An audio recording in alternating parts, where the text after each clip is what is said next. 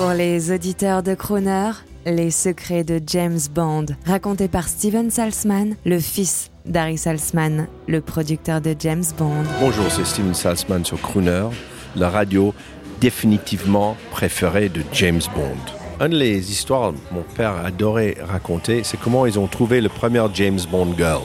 Le problème, c'est qu'ils ont eu pas.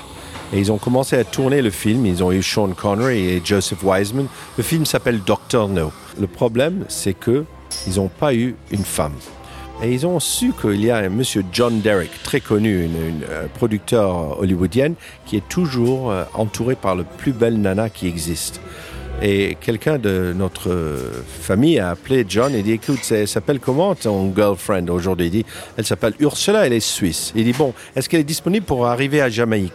Et ils étaient si sûrs qu'elle va être magnifique qu'elle a eu le part sans même être vue par les producteurs.